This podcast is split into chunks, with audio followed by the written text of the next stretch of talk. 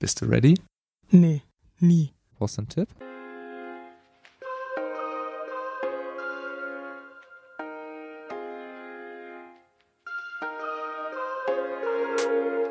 Willkommen bei Bist du ready? Dem Podcast von Studierenden für Studierende über Studierendenleben. Ihr wisst schon. Ihr da draußen, die euch vermutlich irgendwo im Beginn eurer 20er befindet und euch manchmal noch nicht ganz ready fühlt. Dieser Podcast ist für euch. Wie ihr vermutlich folgen wir dabei dem Trial-Error-Learning-Prinzip. Also sprechen über Erfahrungen, die wir oder Bekannte selbst gemacht haben und was wir daraus gelernt haben. Und wir versuchen euch mit den Fakten zu versorgen, die wir selber schon vor diesem Podcast hätten gebrauchen können.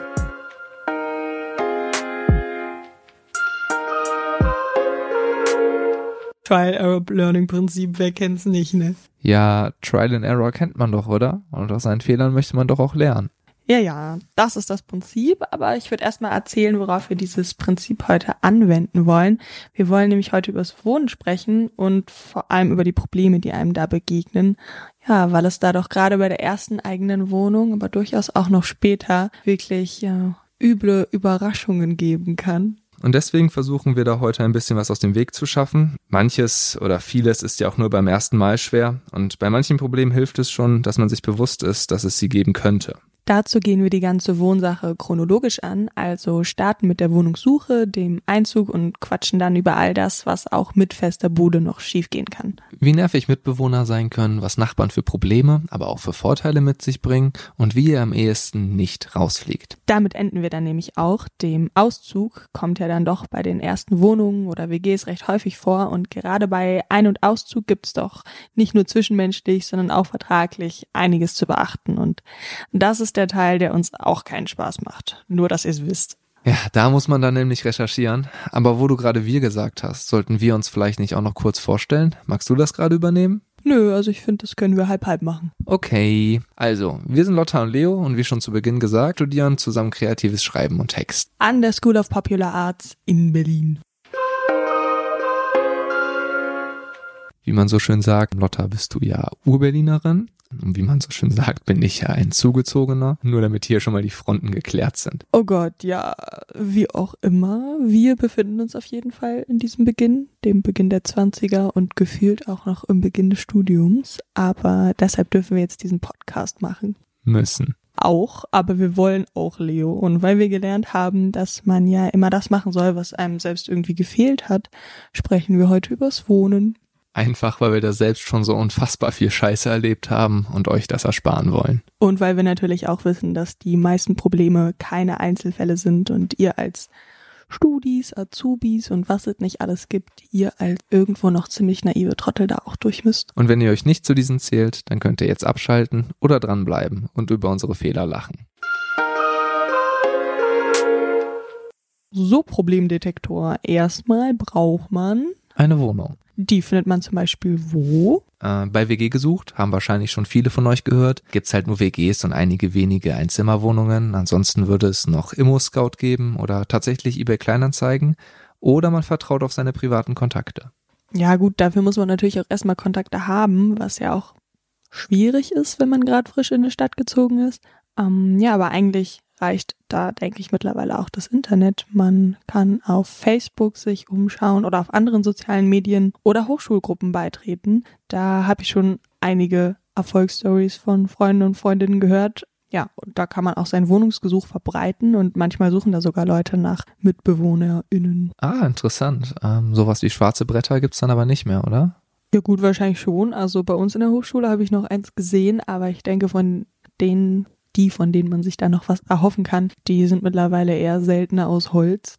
Ja, die findet man wahrscheinlich eher im Internet, so wie eben auf dem Portal WG gesucht. Da habe auch ich meine Wohnung gefunden und soweit ich weiß, ist das halt das beliebteste.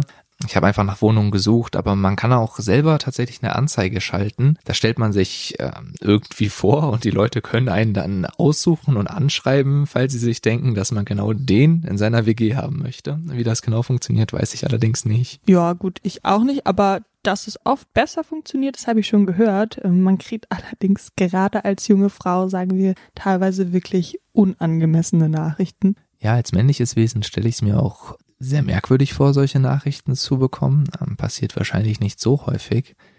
Du hast ein paar Nachrichten von einer Freundin von dir mitgebracht, oder? Die solche Nachrichten bekommen hat. Ja, genau, habe ich. Ich würde mal sagen, dass es als weibliches Wesen genauso verstörend, solche Nachrichten zu bekommen, aber es passiert einfach häufiger. Also erstmal kleiner Disclaimer, nicht zu früh freuen, wenn jemand euch besondere Konditionen anbietet. Nee, das solltet ihr auf keinen Fall tun. Aber lies uns doch mal vor, was deiner Freundin so geschickt wurde. Hallo Susi Musterfrau, Geld kann helfen. Wie stehst du denn zu eher ungewöhnlichen Nebentätigkeiten? Also jetzt nichts Schlimmes oder so. Ich würde gerne von dir und deinem Freund dazu gezwungen werden, eure Schuhe mit meiner Zunge säubern zu müssen. Es äh, folgen genaue Preisangaben pro Schuhpaar ähm, und dann werden Anfragen wie diese oft mit dem beruhigenden Kommentar verbunden. Sicherlich fragst du dich jetzt, warum du keine Miete zahlen musst. Essen und Getränke sind natürlich auch frei. Ausrufezeichen. Keine Angst, du musst im Gegenzug nicht mit mir schlafen, falls dir der Gedanke jetzt gekommen ist. Smiley, ich will ehrlich sein. Der Punkt ist, dass ich devot veranlagt bin und eine.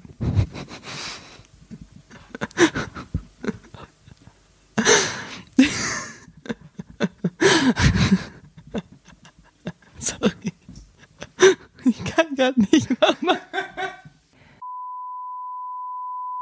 Der Punkt ist, dass ich devot veranlagt bin und eine Mitbewohnerin suche, die mich dominiert. Das Ganze bietet eigentlich nur Vorteile für dich. Ausrufezeichen. Schreibt der 50-Jährige der 19-Jährigen, äh, wie schön, dass er so ehrlich ist? Oh mein Gott. Ja, ich, ich glaube, da fühle ich als Mann mal wieder meine Privilegien. Das ist echt heftig. Oh Gott, einfach nur krass. Muss man erstmal sacken lassen. Ja, leider wirklich gar nicht selten. Also ich hoffe wirklich, wirklich, dass niemand, die halt nicht selber äh, auf so etwas steht, ähm, so verzweifelt bei der Wohnungssuche war, dass sie es angenommen hat. Wirklich, wirklich, wirklich. An der Stelle nochmal ganz kurz ein Appell. Man kann auf WG gesucht solche User auch melden und das solltet ihr tatsächlich auch tun auch äh, hauptsächlich für sich selbst und für andere, die denen damit vielleicht Nerv und mehr erspart wird, äh, auch wenn das zugegeben nicht immer was bringt. Der Freundin, der das passiert ist, hat die Person dann immer wieder geschrieben mit anderen Accounts eben, aber einen Versuch ist es wert. Ja, und zu diesen Creeps kommen dann auch noch ähm, Scammer dazu. Ich wurde zum Beispiel mal von jemandem per E-Mail angeschrieben, bei dem ich mich vorher tatsächlich noch gar nicht gemeldet habe. Das war eine Frau, zumindest ähm, hat er oder sie das behauptet, und äh, hat mir lauter Fotos von ihr und ihrer angeblichen Mitbewohnerin mitgeschickt, die auch in meinem Alter war. Auch Bilder von der Wohnung. Es sah allerdings aus wie eine Airbnb-Wohnung oder wie irgendwelche Stockbilder. Ich könnte auch sofort einziehen, die Wohnung allerdings vorher nicht sehen, weil die Frau, die mir gerade geschrieben hat, die Hauptmieterin sich ja gerade in der Ukraine befindet. Ja, und was hast du dann gemacht? ja, ich habe erstmal mitgespielt, eigentlich mehr aus Neugier. Ich wurde ja noch nie von einem Scammer kontaktiert. War mir schon klar, dass da was nicht stimmt. Ich hätte auch keine Infos rausgegeben. Und äh, als ich dann meinte, die Mitbewohnerin, die äh, ja auch in meinem Alter ist, könnte mir die Wohnung ja gerne zeigen, weil es ja zu viele Betrüger da draußen gibt, hat sie mir auch nicht mehr geantwortet. Ja, da hättest du dann wahrscheinlich die erste Miete und Kaution zahlen müssen und dann nie wieder was gehört. Also Fazit an dieser Stelle, Wohnung ohne Miete gibt's nicht, wohl aber Miete ohne Wohnung. Ja, so ungefähr. Kann man beides nicht gebrauchen. Schickt bitte auf keinen Fall eure persönlichen Informationen an irgendwelche dubiosen Anbieter. In Berlin Mitte kann man übrigens äh, für 260 Euro auf einem Balkon ziehen. Rent a tent. Ja, ja, genau so heißt das. Kein Witz. Ging viral, diese Anzeige. Okay, wir lernen daraus Wohnraum gleich Money und wenn es schon losgeht mit du bist wunderschön, du wunderschöne Frau Musterfrau, dann sollte man wahrscheinlich erstmal skeptisch sein. Aber ja, vielleicht kommen wir jetzt mal zu Tipps abseits von Creeps und Betrügern. Okay, ja, merke gerade irgendwie auch, dass das ein heftiger Einstieg war. Äh, ja, denke ich auch. Wir brauchen erstmal was zum Runterkommen. Ähm, zum Beispiel kommt es oft gar nicht gut an, wenn ihr sagt, dass ihr noch bei euren Eltern lebt. Man muss ja nicht lügen, aber kann das Thema auch erstmal umschiffen. Was ich persönlich auch echt wichtig finde, also jeder oder jede liest ja auch gern etwas personalisierte Profile, aber ich finde, da sollte man es echt nicht übertreiben, wenn man irgendwie sein Lieblingsessen oder seinen Lieblingsfilm unbedingt teilen möchte, sollte man das vielleicht einfach zu einem späteren Zeitpunkt machen, oder? Das stimmt. Zu viel Information kann tatsächlich oft abschrecken, äh, wie ich schon schmerzhaft bei Tinder erfahren musste. Äh, aber ein anderes Thema. Ähm, was sind denn deiner Meinung nach so Dinge, auf die Vermieter besonders achten? Ähm, naja, ich denke mal so ganz basic. Vermieter haben gerne ruhige, unkomplizierte Mieter, die sicher zahlen können. Aber ist natürlich auch klar, dass das jetzt mit Studenten eher weniger in Verbindung gebracht wird. Ich merke gerade, wir stiften schon wieder zum Schummeln an. Ich würde nämlich zum Beispiel, wenn man jetzt zu zweit eine Wohnung besichtigt, immer irgendwie auf Paar machen, weil Paare einfach besser ankommen, weil man direkt für älter oder irgendwie, naja, also, wie soll man sagen, äh, heimeliger gehalten wird, also weniger Party, mehr 9-to-5-Job und Kuscheln. Ja, und älter äh, heißt dann auch oft naja, ein festeres Einkommen, oder? Und das braucht man halt für, halt für viele Wohnungen, das ist oft auch eine Voraussetzung. Um, muss man sich halt jemanden zum Bürgen suchen. Ja, ich denke, mit dem Thema würden wir immer wieder zu kämpfen haben. Was ich auch gehört habe, was auch ein bisschen tragisch ist, dass Mädchen-WGs einfach besser ankommen. Also das hat meine Mitbewohnerin mir erzählt, dass sie in ihrer letzten Wohnung vom Vermieter gehört hat, er hätte sie eigentlich nur genommen, weil sie und ihre Freundin halt Mädchen sind. Und da waren noch zwei Jungs da, die zusammen einziehen wollten. Ja, und die wurden dann anscheinend aussortiert. Ehrlich? Oh Mann, ja, meine Mutter meint auch immer, dass Jungs-WGs der reinste Horror sind für jeden Vermieter. Aber meinst du, es ist ja auch so, so eine Art Vorurteil, dass Mädchen leiser oder sauberer sind? Also ich hoffe, dass es in dem Fall wirklich nur daran gelegen hat, dass er geglaubt hat, sie sind irgendwie leiser oder zuverlässiger, obwohl ich ehrlich gesagt glaube, dass das gerade bei Lautstärke überhaupt keinen Sinn macht. Ich glaube sogar, dass Mädchen viel lauter sind, aber vielleicht schließe ich da auch nur von mir auf andere. Aha, da haben wir sie also, die rücksichtslose Nachbarin. Äh, sag mal, nee, ich bin von 8 bis 22 Uhr berechtigt zu machen, was ich will, so quasi. Also nur, dass ihr das da draußen alle wisst. Es ist euer Recht. Und das Rumhampeln, das versuche ich mir ja auch abzugewöhnen. Aber ich finde auch eigentlich, auch das ist mein Recht. Ich mache ja keine, keine Saldos. Wäre schön, wenn ich es könnte. Aber ich meine, man sitzt den ganzen Tag vor irgendwelchen Online-Seminaren. Irgendwie muss man sich ja noch bewegen. Nee, nee, nee, nee, stimme ich dir auf jeden Fall komplett zu. Aber sei mal ehrlich, Lotta, schlägst du dich eigentlich oft mit deinen Nachbarn rum? Mit meinen Nachbarn, naja, also wenn denen halt meine 5-Minuten-Pausen schon zu lang sind, was soll ich machen? Unentspannt. Ja, aber im Ernst, also ich meine, Ruhezeiten sind selten was gesetzlich festgelegtes. Da kann man einfach in die Hausordnung oder einen Mietvertrag gucken und meistens steht da fast nichts drin, außer irgendwie 22 Uhr Nachtruhe, was eigentlich eh jeder weiß. Und ab sechs oder sieben kann man dann an Werktagen meistens auch in einem gewissen Rahmen schon wieder laut sein. Also ich meine, man kennt ja die Baustelle gegenüber, die da ist das ja auch. Und der Rest fällt dann meiner Meinung nach so unter ganz normale Rücksicht. Name, oder? True. Ja, aber bevor wir zum eigentlichen Wohnen kommen, lass uns doch gerade nochmal den langweiligen, aber auch wichtigen Stuff abhaken. Mietvertrag und so. Ich denke, da müssen wir durch. Okay, was hast du mir zu erzählen? Naja, einfach was man noch so im Kopf haben sollte. Also meinst du Sachen wie eine Kaution und so? Ja, ja, genau. Das sind meistens halt drei Monatsmieten ohne Nebenkosten. Ja, das ist halt echt eine nervige Sache, weil das Geld muss man erstmal haben, aber macht er jetzt als Sicherheit für den Vermieter schon Sinn. Obwohl ich da eigentlich wenig Mitleid habe. No hate, no hate. Ich meine, man muss sich ja auch irgendwo absichern, kann ich schon verstehen. Vermieter sind halt oft so ein Ding. Vor allem hier in Berlin. Ja, ne, Grüße gehen schon mal raus an die Deutsche Wohnen.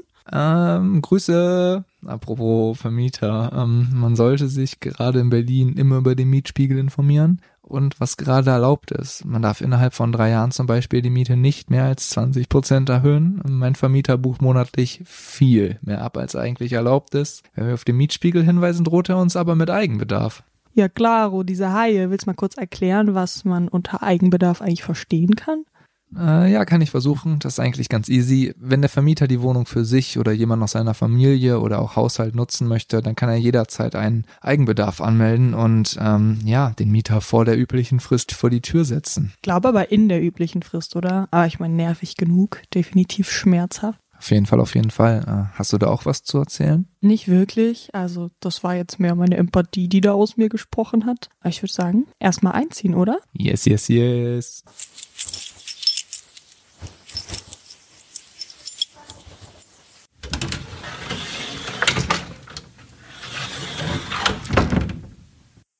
Ach, fühlst du es auch? Diesen frisch eingezogenen Vibe. ja, klar. Okay, Spielverderber. Ich muss mich halt erstmal wieder so ein bisschen reinfühlen. Wohne jetzt so seit zwei Jahren hier und suche gerade so nach diesem frisch ausgezogenen Mädchen. Ah, die Schauspielerin. Sag mal, warst du sehr naiv, was das alleine Wohnen angeht? Weiß nicht. Also eigentlich, was viele Sachen angeht, nicht, weil ich für meine Familie auch schon immer viel gekocht habe oder einkaufen war und geputzt habe. Obwohl ich sagen muss, als ich dann in die eigene Wohnung gezogen bin, war ich eine Zeit lang doch deutlich chaotischer.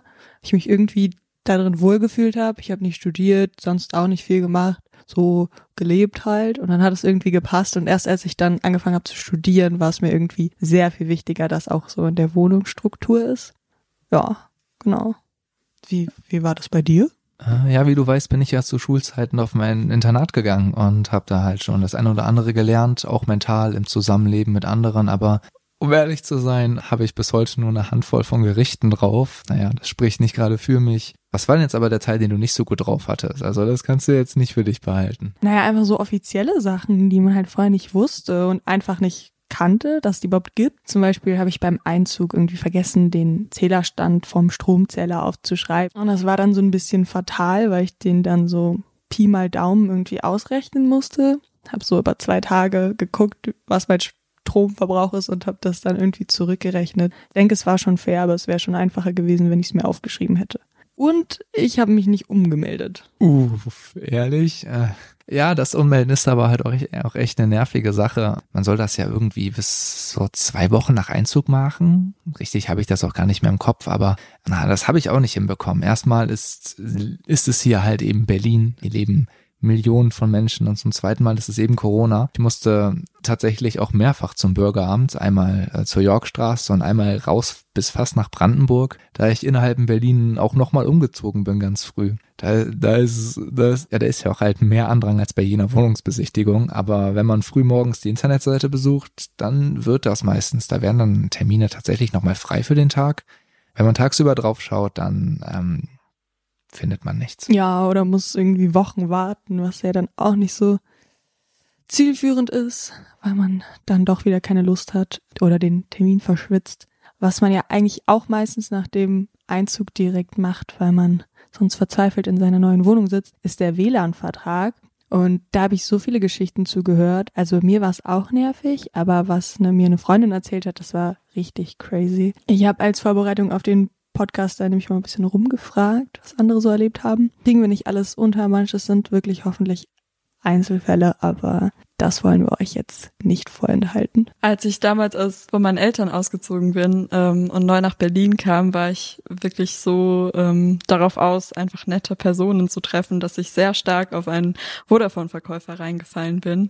Und zwar ähm, hat er mir so einen WLAN-Vertrag angedreht, wo sich herausstellte, als ich dann ausgezogen bin, dass ähm, der lebenslänglich gelten sollte.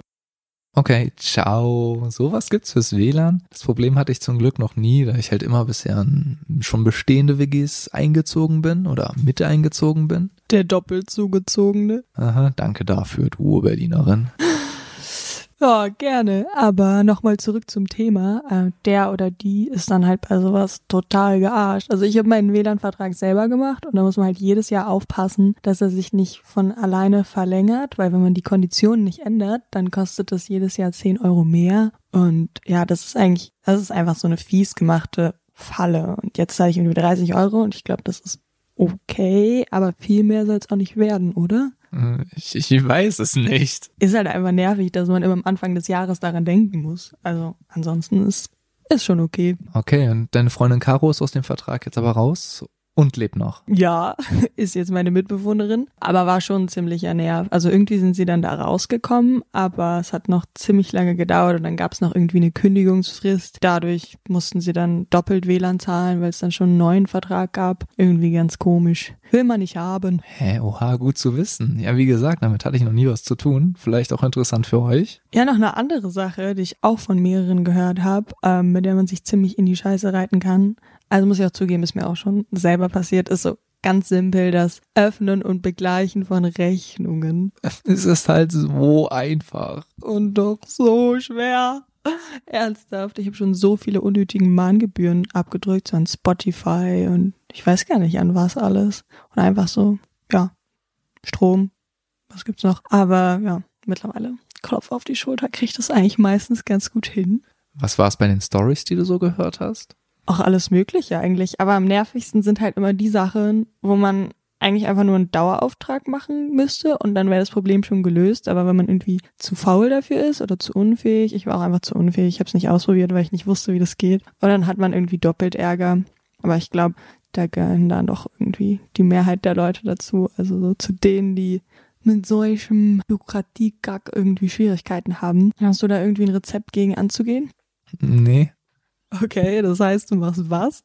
Ja, ich mach's halt wie ein Profi. Ich habe alle wichtigen Unterlagen von Meldebescheinigung bis Mietvertrag bis alles äh, in eine, beziehungsweise meine unterste Schubla Schublade gestopft und naja, also dieses Konzept möchte ich jetzt eigentlich auch nicht aufgeben. Ja, naja, angeben solltest du es damit auch nicht. Meistens funktioniert das ja auch. Also ich habe das auch ganz lange so gemacht. Eigentlich so ziemlich bis vor zwei Monaten. Aber dann ist mir halt zu oft auf die Füße gefallen und ich hatte irgendwie das Bedürfnis, mein Leben in den Griff zu kriegen und dann habe ich das geändert. Und es hat mir auch tatsächlich geholfen, also mal all meinen Papierkram zu sortieren und mit Unterfächern in einen Ordner zu heften. Also ist jetzt wirklich nichts, worauf man nicht auch selber kommen könnte, aber so ist es ja irgendwie mit den meisten Sachen. Man braucht eigentlich hauptsächlich einen Arschtritt, um das dann auch zu machen. Und jetzt verliere ich halt meinen Papierkram nicht mehr so oft. Oder, oder schmeiß es aus Versehen weg. Ich habe halt wirklich schon wichtige Dinge weggeschmissen. Oder Konzerttickets. Das sind ja auch wichtige Dinge. Total schmerzhaft. Ja. Jedenfalls hilft mir das total zu wissen, wo die Sachen sind, weil irgendwie die Hürde dadurch so viel kleiner ist, Dinge dann zu erledigen, zum Beispiel irgendwas zu überweisen, wenn man genau weiß, wo man die Kontoverbindung hat, nämlich in seinem wunderschönen Ordner unter keine Ahnung, der Rubrik Wohnen. Ja, das hat mir auf jeden Fall geholfen. So kleiner Psycho-Hack, möglichst viele Hürden abbauen an Stellen, wo schon genug sind. Boah, das war jetzt ziemlich viel, but I will try. Hast du noch einen Tipp dazu, wenn du gerade schon an deinem Bürokratierausch bist? Oh uh, ja, doch, was ich in dem Zusammenhang auch gelernt habe, dass man bei so vielen Sachen so oft nachhaken muss und dass es wirklich was bringt. Das habe ich vor allem vom BAföG-Amt gelernt. Aber das kann man eigentlich auf fast alles beziehen, zum Beispiel auf Stromrechnungen. Und beim Thema Stromrechnung ist einem Bekannten von uns auch noch etwas passiert, was wir euch jetzt zeigen wollen. Ich habe mal fast die dreifache Menge an Strom bezahlt, einfach weil ich mich nicht getraut habe, dort anzurufen. Im Endeffekt hat mir dann irgendjemand in den Arsch getreten und naja, dann habe ich doch dort angerufen und habe dann wirklich irgendwie zwei Drittel oder so von meinem Geld wieder zurückbekommen. Aber ich wäre halt einfach echt selber drauf sitzen geblieben, ne? So ist es halt leider echt. Also erstens passieren oft solche Fehler und zweitens wird manchmal auch einfach darauf gebaut, dass sich keiner beschwert. So ein bisschen wie der Typ an der Kasse, der dir zu wenig Rückgeld gibt, weil er irgendwie merkt, dass du eh ein bisschen verpeilt oder müde bist und außerdem kaum ein Mensch auf den Kassenbon schaut. Oh krass, lasst euch nicht verarschen, Leute. Ja, seid wachsam. Großer Appell an dieser Stelle von mir. Außer bei Mitbewohnern, da seid tolerant. Auch nicht zu tolerant, ja, einfach schwierige Sache, würde ich mal sagen. Ja, das ist halt auch echt eins der größten, wenn nicht sogar das größte Thema beim Wohnen. Klar, es wohnt halt fast jeder in der WG, weil es halt auch viel günstiger ist. Also ich habe hier mal so ein paar Zahlen und äh, die, die besagen, dass es rund 35 Prozent billiger ist, in einer WG zu wohnen als in einer Single-Wohnung, was auch absolut Sinn macht, weil je mehr Leute in einer Wohnung wohnen, ähm, umso geringer wird der Preis für jeden pro Quadratmeter. Aber große WGs haben halt auch echt Nachteile. Was fällt dir da so ein? Also ich habe bisher halt immer in einer Zweier-WG gewohnt. Ja, Zweier-WGs sind halt sehr viel ruhiger und in größeren WGs muss man auch halt mehr Kompromisse schließen. Mehr Leute sind zum Beispiel laut, es geht vom Bose-Boxen bis zum Techtelmechtel und äh, mehr Leute machen auch insbesondere mehr Dreck. Was auch mit eingeht, ist, dass sich dann niemand mehr dafür wirklich verantwortlich fühlt. Man ist äh, sozusagen anonymer in der großen Masse und wer sein Geschirr nicht gespült hat, das äh, ist dann auch schwer herauszufinden, weil man kann es immer auf die anderen schieben. Und das endet halt oft daran, dass es niemand macht und es am Ende unglaublich dreckig ist. Also man muss halt wirklich, wirklich, wirklich viele Kompromisse schließen. Habt ihr da nicht sowas wie einen Putzplan oder so? Also ich stelle mir das sonst bei so vielen Leuten auch generell schwer vor, dass es irgendwie fair läuft, selbst wenn man es versucht. Nein, tatsächlich nicht. Es gab wohl mal einen, also bevor ich eingezogen bin, aber die Betonung liegt auf gab. Äh, meistens putzt jeder mal so ein bisschen, aber eigentlich auch nur aus der Intention, weil es einem zu eklig wird. Beispielsweise haben wir jetzt seit Wochen keinen Staubsauger mehr. Und ich bin gestern tatsächlich rüber zum Nachbarn und habe mir einen geliehen, weil ähm, ich den Staub in meinem Zimmer wirklich nicht mehr abkonnte und habe dann in einem noch gleich den Flur und die Küche mitgeputzt, weil es anders nicht geht. Okay, da bin ich jetzt mal ganz kurz dankbar. Also in meiner WG haben wir das auch nie gemacht, aber man kommt sich halt zu zweit auch total komisch vor, wenn man so einen Plan aufstellt. Und es wäre vielleicht trotzdem an mancher Stelle schlauer gewesen. Aber sonst entstehen halt auch schnell so Gefüge, in denen, ja, Ja, in ein so ein Gefüge ist auf jeden Fall eine Freundin von mir geraten. Das dürft ihr euch jetzt anhören. Ähm, ich bin in meine erste WG mit meiner besten Freundin gezogen und es hätte fast unsere Freundschaft kaputt gemacht. Ähm, wir sind einfach beide in so doofe Rollen gefallen, aus denen wir nicht mehr rauskamen und die wir ohne das Zusammenleben auch nie entwickelt hätten. Ähm, naja, ich weiß nicht, sie ist einfach viel chaotischer als ich.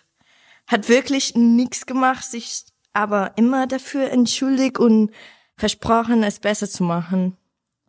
Und naja, irgendwann kam ich mir wie die Mutter vor, die alles hinterherräumen muss und sie sich wieder das Kind. Das war für uns beide scheiße. Mm, wirklich scheiße. Dafür waren wir nicht ausgezogen. ähm, ja, und irgendwann ist es dann eskaliert.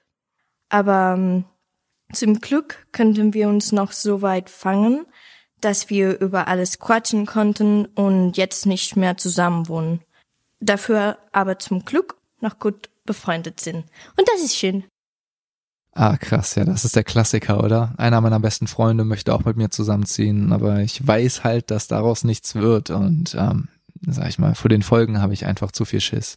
Ja, ich glaube, da muss man im Vorhinein einfach so ehrlich zueinander sein, dass man sich zwar über alles liebt, äh, auf platonischer Ebene, aber doch so unterschiedliche Vorstellungen vom Leben hat, dass man besser, ja, dass man das besser nicht unter einem Dach tun sollte. Und vor allem klarstellen, dass das nicht daran liegt, dass man nicht gut genug befreundet wäre. Ich glaube, das ist wichtig. Ja, genau, aber das ist halt immer etwas schwierig. Und gerade weil das so schwierig ist, haben wir jetzt hier noch ein kleines Beispiel für euch, warum es eben so wichtig ist und ja, worauf das sonst hinauslaufen kann, wenn man es eben nicht tut, Dinge anzusprechen. Äh, in meiner ersten WG fand ich das Ansprechen von Kleinigkeiten tatsächlich am schwierigsten. Wir hatten damals so einen komischen Wohnungsbau und die Toilette ähm, endete, nein, die Küche endete in der Toilette und es war super schwer für mich damals rauszukommen, wenn meine Mitbewohnerin mit Freunden gechillt hat, ähm, so dass es dazu kam, dass ich tatsächlich manchmal in den Innenhof geklettert bin, weil da war ein sehr vorteilhafter Busch, wo ich entspannt pinkeln konnte.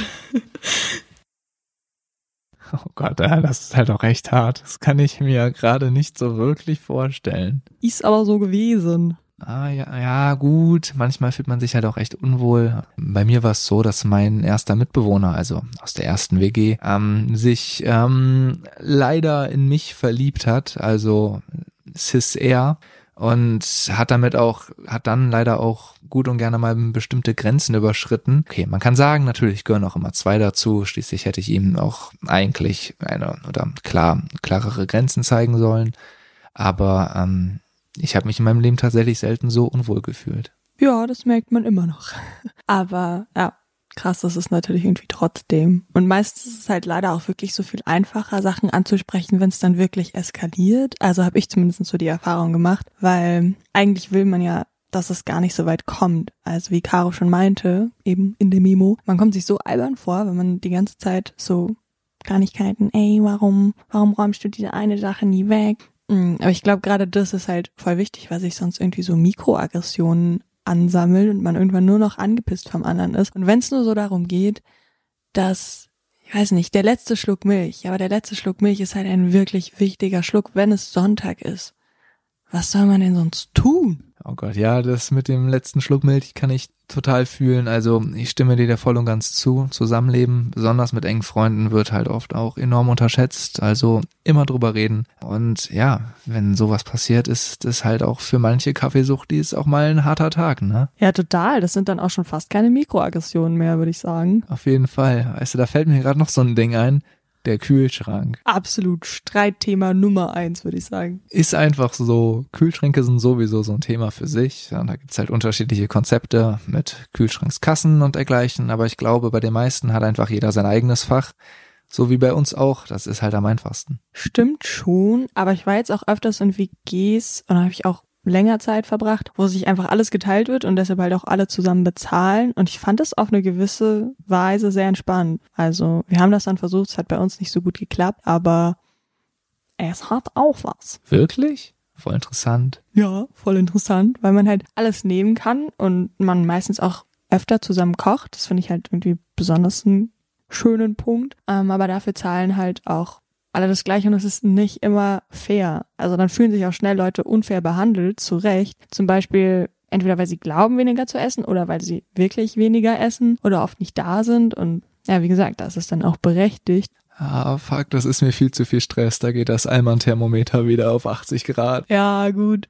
Ist auch schwierig, vor allem wenn die Budgets dann so ganz unterschiedlich sind. Und das kommt ja durchaus auch häufig vor. Und dann kaufen die einen über dem Budget des anderen ein und dann muss der aber mitzahlen. Ja, wenn man knapp bei Kasse ist, ist es halt einfach einfacher, sein Essen halt nur für sich zu holen. Ja, weil Geld ja auch generell so ein schwieriges Thema ist. Also ich weiß nicht, wie das bei euch läuft, aber in vielen WGs ist ja auch nur einer Mietvertrag oder zumindest ein Hauptmieter und der muss dann immer die Miete überweisen. Ja, ja, das ist echt nervig. Vor allem, wenn die anderen dann nicht zuverlässig sind und rechtzeitig ihre Miete überweisen und ähm, ja, der Hauptmieter am Ende dann jedem hinterherrennen muss. Ja, genau, das ist ja das eigentliche Problem daran. Sonst wäre das ja mit einem Dauerauftrag schon gelöst. Weil manchmal geht es dann auch gar nicht und dann rutscht man ins Minus, wenn man versucht, die Miete zu bezahlen so flüssig ist man halt nicht immer. Und dann kriegt man Stress mit dem Vermieter, weil der oder die sein Geld noch nicht pünktlich bekommen hat. Und das will man alles nicht haben. War das bei dir mal so? Schon hin und wieder. Also es ist jetzt nicht so weit gekommen, dass wir richtig Stress mit dem Vermieter hatten, weil ich dann doch meistens überwiesen, naja, ich immer überwiesen habe, manchmal ein paar Tage später. Aber ich musste es halt irgendwie öfter vorstrecken und das war für mein Konto dann belastend. Und in größeren WGs habe ich auch schon öfter von so einer Art WG-Kasse oder richtig einem WG-Konto gehört, wo dann alle einzahlen, also so ihre Beiträge, Beiträge wie Miete oder was man halt sonst noch so zusammen bezahlt und von dort aus geht dann auch die Miete ab. Äh, klingt irgendwie auch nach Aufwand, oder? Ja, also ich denke, wenn man das erstmal eingerichtet hat, dann ist es relativ easy. Also kann halt auch voll viel Nerv vermeiden. wenn man sich das alles so anhört, fragt man sich ja schon ein bisschen, warum man überhaupt in eine WG zieht, beziehungsweise dann noch wieder auszieht. Ich meine, zum Beispiel deine Eltern wohnen doch auch in Berlin. Du bist ja Urberlinerin, auch wenn du es nicht gerne hörst. Und äh, darf ich dich fragen, warum du überhaupt ausgezogen bist? Weil ich musste. Was? Nein, nein, also es war schon wirklich quasi so. Also eigentlich ziemlich genau. Ich wollte auch unbedingt. Meine Eltern haben halt einen super alten Mietvertrag und würden deshalb niemals aus ihrer Wohnung ausziehen.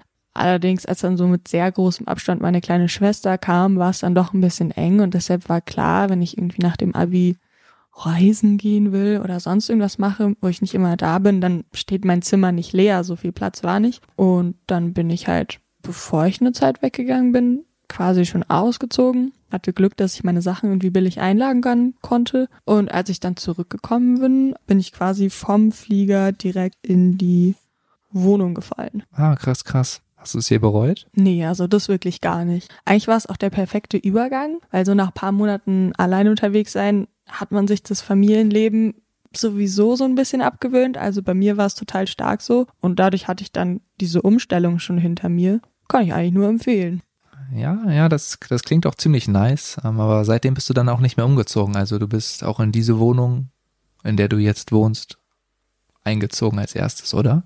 Ja, genau. Also bisher bin ich nicht umgezogen. Wenn allerdings der Wasserschaden an meiner Decke da noch ein bisschen länger bleibt, nicht behoben wird, dann könnte das schon noch dazu kommen. Also hier, hier ist nochmal ganz speziell den Shoutout an die Deutsche Wohnen. You have a job here. Job to do. Listen to her, listen to her. nee, ähm, aber ja, das ist halt echt nervig. Also ich muss zugeben, du hast eine sehr schöne Wohnung. Sie ist auch ziemlich gut gelegen. Also eigentlich hast du so ziemliches Glück gehabt, dass du deinen Ort gefunden hast. Also ich bin Anfang Sommer 2020 nach Berlin gezogen, ist jetzt ein gutes Dreivierteljahr und wohne jetzt halt schon in der zweiten Wohnung und bin auf dem Weg in die dritte Wohnung tatsächlich. Also es ist mal wieder was Zwischenmenschliches. Meine Mitbewohner sind alle Supermenschen wirklich, haben alle das Herz am rechten Fleck, aber da sind wir uns doch ein bisschen zu unterschiedlich, auch ähm, ja, was, was sage ich mal, Ruhe und Ordnung angeht und ja, äh, ich denke, ich habe das lang genug mitgemacht und ähm, am Ende ist es, glaube ich, für alle besser, wenn ich dann doch wieder ausziehen würde.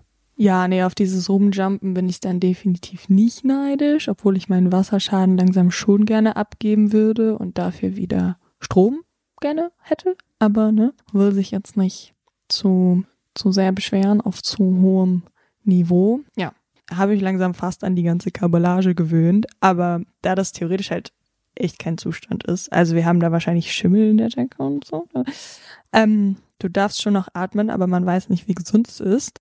Nee, will ich eigentlich gar nicht richtig loslegen, weil dann höre ich nicht mehr auf. Aber für sowas gibt es eine Mietminderung, I hope. Also rechtlich auf jeden Fall. Aber da muss man halt auch wieder total hinterher sein und das musste ich echt erstmal lernen. Also ich habe immer wieder bei der Verwaltung angerufen und die haben nie was gemacht. Erst als ich angefangen habe, Mails zu schreiben, haben die auch mal irgendwie reagiert. Und ja, dann hat man halt auch einen Beweis, einen schriftlichen Beweis, seit wann die ganze Sache läuft und das ist echt wichtig. Oh, Schimmel hört sich auch halt echt unschön an, aber warum reicht da eigentlich nicht ein Anruf? Also ich meine, dafür gibt's doch bestimmt auch Protokolle. Wir leben hier immer noch in Deutschland und ähm, Handwerker, die kommen doch sowieso.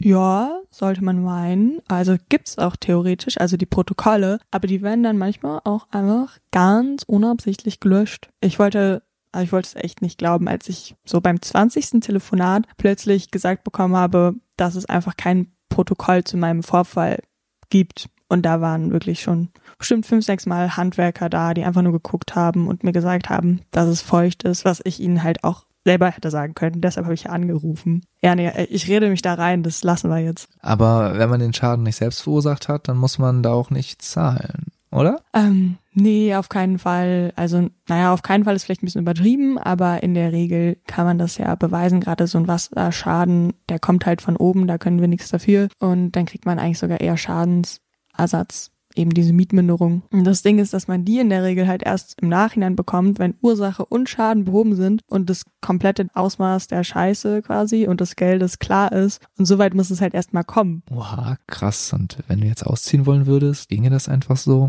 Ich meine, gibt ja auch noch eine Kündigungsfrist, ne? Schon, also quasi ist ja ein Sonderfall, in dem die Mietsache nicht mehr das leisten kann, für was ich sie gemietet habe. Aber ja, ich bin jetzt nicht sicher, ob ich dann wahrscheinlich habe ich trotzdem eine Kündigungsfrist, aber ich könnte schon aus dem Mietvertrag raus, auch wenn der jetzt befristet wäre. Aber sind wir denn, sind wir schon soweit? Ja, musst du sagen, das ist deine Wohnung. Aber du bist schon viel öfter umgezogen als ich. Okay, dann sage ich jetzt, äh, es ist soweit. Das ist jetzt schon traurig, finde ich. Meinst du das Ausziehen? Ja, also zumindest wenn man sich dort, wo man gewohnt hat, richtig zu Hause gefühlt hat. Es stimmt, äh, das Ausziehen kann auch wirklich melancholisch werden, aber ich glaube, du vergisst, dass es halt auch ein echt, echt dicker organisatorischer Akt werden kann. Ja, gut, äh, ich freue mich schon, aber nicht zu früh, noch bin ich ja hier. Ja, ich freue mich tatsächlich schon auf meinen Auszug, ähm, allerdings nicht auf Probleme ähm, wie, wie das folgende. Also, als ich aus meiner alten Wohnung ausgezogen bin, da bin ich zu früh ausgezogen. Also, ich hätte eigentlich noch drei Monate länger da laut Mietvertrag wohnen sollen und hatte natürlich keinen Nachmieter oder Nachmieterin. Und das war ja zu der Zeit einfach super belastend, weil ich dann von meiner alten und von meiner neuen Wohnung Miete zahlen musste. Und ja. Das kann halt wirklich easy passieren. Also ich würde mal sagen, das ist fast die Regel, weil man manchmal eben einfach eine bessere Wohnung findet und man die dann ganz kurzfristig beziehen muss, das auch gerne tut, aber ja, dann nicht auf die Kündigungsfrist achten kann bei der alten Wohnung und dann zahlt man am Ende doppelt. ja, ja, Kündigungsfristen scheinen so ziemlich der größte Nerv zu sein, wenn es ums Ausziehen geht. Ähm, ich habe ja einen befristeten Mietvertrag, muss zu einem bestimmten Tag raus. Es sei denn, er wird vorher verlängert, das ist aber noch in weiter Ferne. Aber einfach mal so einen unbefristeten Mietvertrag in einer geilen Wohnung, das wäre ein Traum.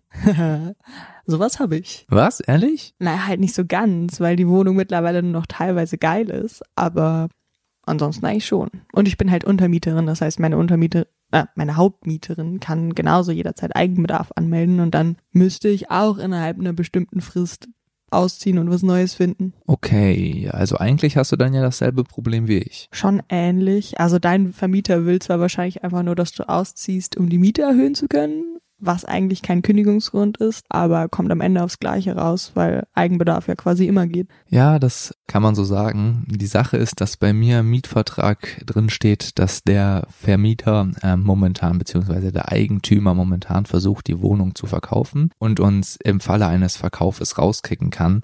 Das ist eben die Klausel, auf die er zurückgreifen möchte. Noch ein Ding ist, dass er unseren, dass er allen unseren WG-Mitgliedern halt nur einen deutschen Vertrag vorge, ja, angeboten hat. Und von meinen Mitbewohnern spricht keiner Deutsch. Das heißt, die haben alle ein Papier unterschrieben, was sie selber nicht lesen konnten. Ich selber habe es gelesen, aber ich dachte mir in der, an der Stelle halt auch nicht viel dabei. Und dementsprechend war ich ein wenig in der gleichen Situation wie meine englischsprachigen Mitbewohner. Naja. Okay, naja, da kann man jetzt nicht viel zu sagen, ne? Blöd gelaufen. Obwohl ich eigentlich auch denke, dass man nach einem englischen Mietvertrag fragen könnte, weil ich meine, wir sind in Berlin. Wie viele Leute wohnen hier, die gar kein Deutsch sprechen? Das kann ja irgendwie nicht sein. Aber ich habe noch ein paar Sachen, ein paar andere Sachen, habe mich nämlich mal durchs Mietre Mietrecht gequält und ja, ich glaube, da sind ein paar Basic-Informationen dabei, die schon wichtig wären. Na dann, leg los.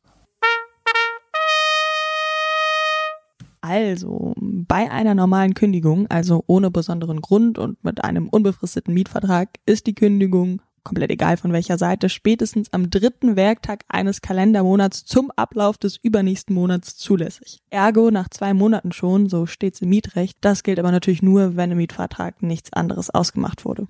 Ja, deshalb bitte immer gut lesen, nicht so wie ich. Genau. Fristus kann einem jedoch immer noch gekündigt werden, wenn man als Mieter die Wohnung ohne Befugnis des Vermieters an jemand anderen untervermietet oder natürlich bei Mietschulden. Das heißt, wenn man zwei Monate keine Miete gezahlt hat, kann einem der Vermieter einfach rauskicken oder wenn man über einen längeren Zeitraum als zwei Monate Schulden angesammelt hat, die sich dann auch ungefähr auf die Summe von zwei Monatsmieten belaufen müssen. Ja, generell sollte die Miete immer spätestens am dritten des Monats auf dem Konto des Vermieters sein. Mm, ein anderer Grund noch, auch relativ klar, wenn man die Wohnung nicht mit der gegebenen Sorgfaltspflicht behandelt, also wenn man Schaden anrichtet, der nicht durch die normale Abnutzung der Wohnung entsteht, bei der sich natürlich Dinge abnutzen, dann kann man dafür auch rausfliegen. Das muss dann aber schon was krasseres sein. Ja, was krasseres.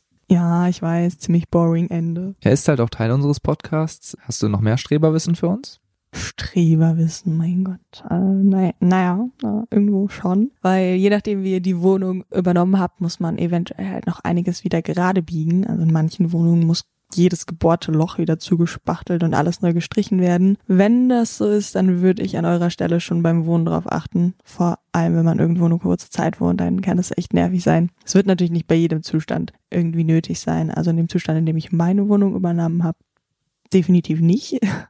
Aber da sollte man drauf achten, denke ich. War das so krass? Ja, ja. Also ich muss sagen, ich habe noch schlimmere Stories gehört, so mit Maden, Schimmel und dergleichen. Aber ich bin halt auch nur Untermieterin und habe das auch von einem anderen Untermieter übernommen. Naja, wie auch immer. Ich denke, man sieht ja auch meistens selbst, ob da noch ein weiteres Löchlein in der Wand auffällt oder nicht. Bei mir konnte man die halt schon vorher nicht zählen. Deshalb ist das relativ egal. Aber sowas ist oft auch einfach im Mietvertrag festgehalten, also kann man einfach nachschauen.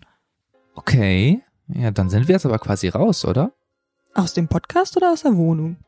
Naja, beides. Ähm, würde aber noch sagen, äh, hofft auf ein friedliches Auseinandergehen mit euren Mitbewohnern. Ähm, da eskaliert es gerne mal, gerade wenn ein Ende in Sicht ist und kündigt den WLAN-Vertrag. Damit seid ihr fein raus. Neue Bude und ja, vielleicht noch ein Stück abblätternden Putz für die Erinnerung an diesen Ort einpacken. Ja, hoffentlich. Es hat heute echt Spaß gemacht. Ähm, wir beide wollen uns auch nochmal bei euch fürs Zuhören bedanken und bei allen Leuten, die bei uns mit eingesprochen haben, die ihre Horrorstories geteilt haben. Vielen lieben Dank von unserer Seite. Würdest du sagen, du hast heute was gelernt, Lotta? Glaubst du selber nicht, dass ich mir sonst jemals dieses Mietrecht durchgelesen hätte? ja, nicht mal, wenn dir eine nasse Decke auf den Kopf gefallen wäre. Ja, wir hoffen, ihr konntet auch für euch jetzt noch ein paar Tipps mitnehmen oder fühlt euch zumindest ein bisschen besser vorbereitet. A little bit more ready und schätzt euch jetzt glücklich, weil euch noch nicht die Decke auf den Kopf fällt.